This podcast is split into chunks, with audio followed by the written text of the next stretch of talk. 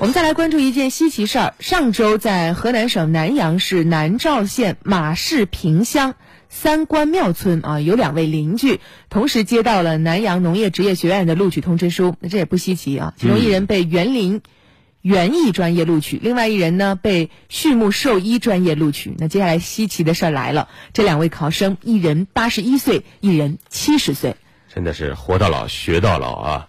南阳农业职业学院招生就业处介绍，这次单独招生考试面向成人，没有年龄限制，报考者年龄呢普遍是在四十岁左右。但是呢，也没有想到这两位老人如此高龄，学校都是第一次遇到。想着爷爷学习。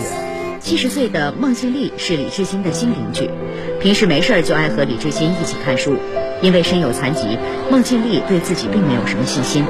但是在李志新的再三鼓励下，也鼓起勇气一同参加了高考。最终，两人都被南阳农业职业学院录取。今天都开始这上学了，报名上学了。我见到这个通知书，心里深刻很激动。因为啥很激动？在我成正式成为南阳农学院一个学生。学校对两位特殊的学生也格外关照，准备为他们送教材下乡，并减免他们的学费。我们的在校学生呢大受触动啊！现在学生的学习积极性啊大大的提高。同学们常常挂在嘴边的一句话：你看我们的我们的学兄那么大岁数，人家还在这呃用心学习，我们还有什么理由不学习呢？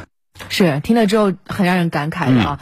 你看生活当中就是有这样的人，有嗯，你给他学习的机会，他不好好学。你比如说现在很多大学生，你要在课堂上给他讲课，你发现啊，经常的刷刷刷，一大半学生在看手机，嗯，就不集中注意力。他们觉得这个太稀松平常了，反正就是上课嘛，每天都有。